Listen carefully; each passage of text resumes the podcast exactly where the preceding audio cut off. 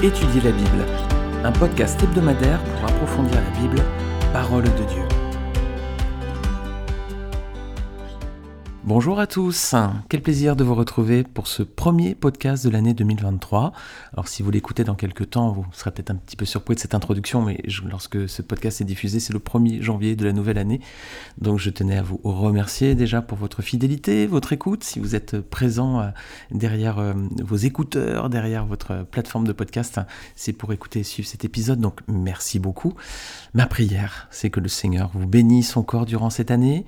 Je prie pour qu'il vous accorde des plus grandes bénédictions dans votre vie personnelle, dans votre marche avec lui, dans votre famille, avec vos proches, dans votre travail, dans votre santé. Voilà, toutes les plus belles choses de la part du Seigneur, c'est ma prière pour vous durant cette année.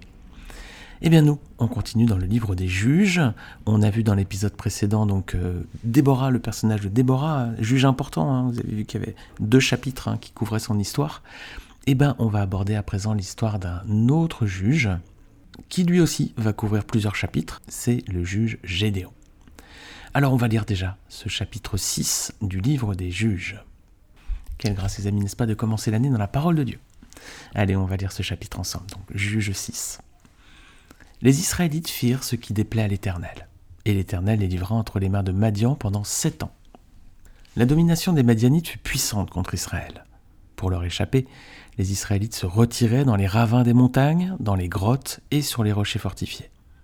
Quand Israël avait semé, les Madianites montaient avec Amalek et les nomades de l'Est et marchaient contre lui. Ils campaient en face de lui, détruisaient les produits du pays jusque vers Gaza, et ne laissaient en Israël ni vivres, ni brebis, ni bœufs, ni ânes. En effet, ils montaient avec leurs troupeaux et leurs tentes, arrivant comme un essaim de sauterelles.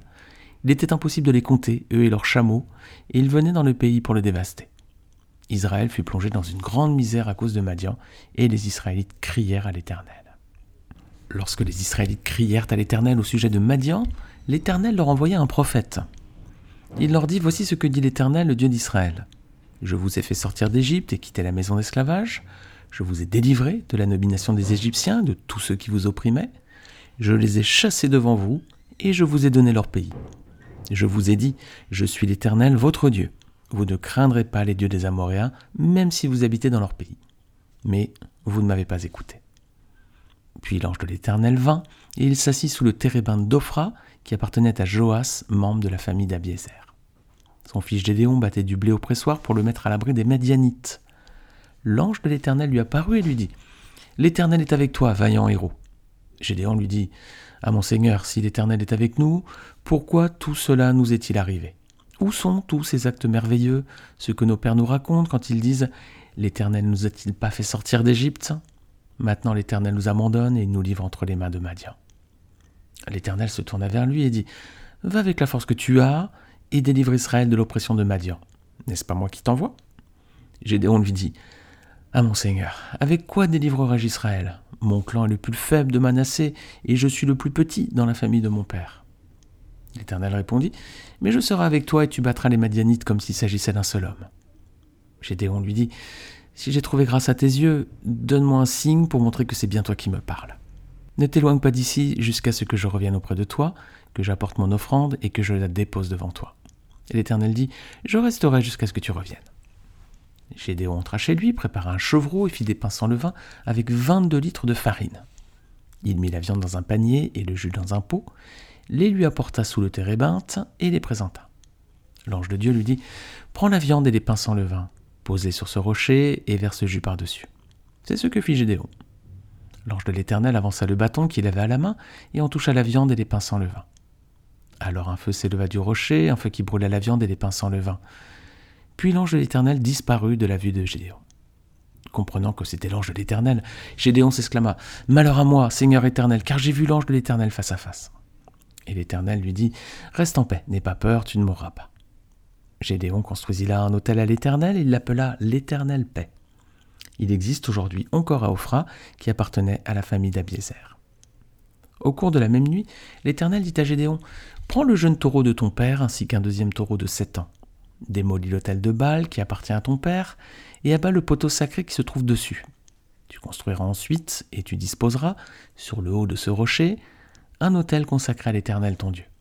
Tu prendras le deuxième taureau et tu l'offriras en holocauste en utilisant le bois de l'idole que tu auras abattu. Gédéon prit dix de ses serviteurs et fit ce que l'Éternel avait dit. Toutefois, comme il avait peur de la famille de son père et des habitants de la ville, il l'accomplit de nuit et non de jour. Lorsque les habitants de la ville se levèrent de bon matin, ils constatèrent que l'autel de Baal avait été démoli, le poteau sacré placé dessus abattu, et le deuxième taureau en holocauste sur le nouvel autel qui avait été construit. Ils se dirent l'un à l'autre Qui a fait cela? Et ils s'informèrent et firent des recherches. On leur dit C'est Gédéon, fils de Joas, qui a fait cela. Alors les habitants de la ville dirent à Joas Fais sortir ton fils de chez toi et qu'il meure, car il a démoli l'autel de Baal et abattu le poteau sacré qui se trouvait dessus. Joas répondit à tous ceux qui se présentèrent à lui Est-ce à vous de défendre Baal? Est-ce à vous de venir à son secours? Toute personne qui défendra Baal mourra avant le matin. Si Baal est un dieu, qu'il se défende lui-même, puisqu'on a démoli son autel. Ce jour-là, on donna à Gédéon le nom de Jérubal, en disant que Baal se défende contre lui, puisqu'il a démoli son autel. Tous les Madianites, les Amalécites et les nomades de l'Est se rassemblèrent. Ils passèrent le Jourdain et campèrent dans la vallée de Gisraël. Gédéon fut revêtu de l'Esprit de l'Éternel. Il sonna de la trompette, et la famille d'Abiézer fut convoquée pour marcher à sa suite. Il envoya des messagers dans tout Manassé, qui fut aussi convoqué pour marcher à sa suite. Il envoya des messagers dans les tribus d'Asser, de Zabulon et de Nephtali, qui montèrent à leur rencontre. Géléon dit à Dieu Si tu veux délivrer Israël par mon intermédiaire, comme tu l'as dit, je vais mettre une peau de mouton avec sa laine dans l'air de battage. Si la peau seule se couvre de rosée et que tout le terrain reste sec, je saurai que tu délivreras Israël par mon intermédiaire, comme tu l'as dit. Et cela se passa ainsi. Le lendemain, il se leva de bonne heure, pressa la peau de mouton et en fit sortir la rosée. Elle donnait une coupe pleine d'eau. Gédéon dit à Dieu Que ta colère ne s'enflamme pas contre moi, et je ne parlerai plus que cette fois. Je voudrais seulement faire encore une épreuve avec la peau de mouton. Que la peau seule reste sèche et que tout le terrain se couvre de rosée. Et Dieu agit ainsi cette nuit-là. La peau de mouton seule resta sèche et tout le terrain se couvrit de rosée. Quelle belle histoire les amis qu'on va décrire, donc verset par verset, on va reprendre un peu ce texte depuis le début jusqu'à la fin du chapitre. Alors, on avait vu donc au chapitre précédent qu'Israël était tombé sous la domination de ses voisins ennemis. Il avait été délivré donc par Déborah et Barak. On aurait pu imaginer que le peuple avait retenu cette fois la leçon. Mais que nous dit le verset premier? Les Israélites firent ce qui déplaît à l'Éternel, et l'Éternel les livra entre les mains de Madian pendant sept ans. Les Israélites étaient décidément un peuple à la nuque raide, hein, comme nous dit Exode 33.5. Mais nous les amis, est-ce qu'on est obéissant à la parole de Dieu? Est-ce qu'on est obéissant à sa volonté divine? Est-ce qu'on sait tirer les leçons des expériences, bonnes ou mauvaises hein, d'ailleurs, que nous permet de vivre le Seigneur? Et est-ce qu'on évite de rechuter lorsqu'on a baissé la garde dans notre relation avec lui? Voilà, c'est la même question qu'on peut se poser. Hein. Quand on regarde l'état d'Israël, on voit qu'ils n'étaient pas très fidèles, pas très obéissants, ils rechutaient vite, ils étaient vite euh, assez éloignés de l'alliance. Les amis, c'est peut-être l'occasion, ce début d'année, hein, de faire un, bilan de notre vie spirituelle et de dire, voilà, est-ce que nous sommes comme Israël, voilà, désobéissants, infidèles, hein, Israël du temps des juges, ou, alors est-ce que nous sommes euh, voilà, des personnes qui, qui, marchons avec le Seigneur sur un sentier droit, on ne s'en éloigne ni à droite ni à gauche, et on est toujours fidèle, on fait toujours la volonté du Seigneur. Peut-être c'est le moment, ce début d'année, de se fixer peut-être des objectifs à ce niveau-là aussi. Alors conséquence, ben voilà, verset premier, les Juifs tombent sous la domination du peuple de Madian. Madian, est-ce que ça vous parle? Est-ce que c'est une région qui vous rappelle un autre épisode de la Bible avec un personnage très célèbre dans l'Ancien Testament? C'est dans cette région que Moïse a trouvé refuge après avoir tué un Égyptien. Vous vous rappelez? Moïse tue un Égyptien, ensuite il va se, cacher hein, euh, à Madian voilà, pendant 40 ans, Exode 2. C'est là qu'il va se marier avec euh, d'ailleurs avec Séphora, hein, qui est la fille du prêtre de Madian, Exode 2, versets 16 à 22. Et donc c'est là que Dieu va se révéler à lui dans l'épisode du buisson ardent. Et là on voit ce passage dans Exode 3 et 4. Alors c'est assez étonnant, mais à la fin de sa vie, bah, Moïse a dû faire la guerre au peuple de Madian. Vous pouvez retrouver ce passage dans Nombre 31, versets 1 à 18. Il y avait eu un cas notamment où un, Israélite, pendant la période du désert, avait eu, euh, visiblement flirté ou eu des relations avec une fille de Madian, et donc c'est l'une des conséquences notamment euh, de ce conflit par la suite, donc dans Nombre 31, versets 1 à 18. Alors verset 2, L'oppression est si forte contre Israël que le peuple est obligé de se cacher, notamment dans des grottes. Voilà. On avait eu l'occasion il y a quelques mois maintenant de faire un, un, épisode de podcast sur les hommes des cavernes dans la Bible. Je vous invite à le réécouter si vous voulez. C'est dans Genèse chapitre 11 et c'était l'épisode de podcast numéro 17. Alors maintenant, versets 3 à 5, on voit que Madian vient régulièrement sur le territoire du pays promis pour faire des razzias, hein, pour manger les récoltes des Hébreux. Alors euh, justement, Madian, hein, pour euh, approfondir un petit peu sur euh, ce peuple, il est issu de la descendance d'Abraham, c'est un fils qu'il a eu avec sa concubine Kétura. Voilà, Genèse 25, verset 2. Alors Madian n'est pas seul, il s'est allié avec des nomades de l'Est et de la tribu d'Amalek. Alors Amalek c'est un cousin finalement, hein. c'est un descendant d'Ésaü. Voilà. Genèse 36, versets 10 à 12. On voit que voici les noms des fils d'Ésaü, Eliphaz, fils d'Ada, femme d'Ésaü, Réuel, fils de Basmat, femme d'Ésaü. Les fils d'Eliphaz furent Théman, Omar, Tsépho, Gaëtam et Kenaz. Et Tibna était la concubine d'Eliphaz, fils d'Ésaü. Elle enfanta Eliphaz Amalek. Voilà, ce sont là les fils d'Ada, femme d'Ésaü. Alors voilà les conséquences hein, pour Israël. Donc il y a des razzias qui se font sur son territoire. Israël a abandonné l'alliance faite avec le Seigneur. Alors déjà, au temps de Déborah et de Barak, sa, sa, désobéissance, ça l'avait privé d'armes. Regardez Juge 5, verset 8. On voit dans le cantique de Déborah que le peuple avait choisi de nouveaux dieux, alors la guerre était aux portes, on ne voyait ni bouclier ni lance pour 40 000 hommes en Israël. Voilà, déjà leur désobéissance, ça les avait privés d'armes. Alors maintenant, leur infidélité, ça les conduit à ne plus avoir de nourriture, voilà, concrètement. Eh bien nous aussi, c'est une image. Hein.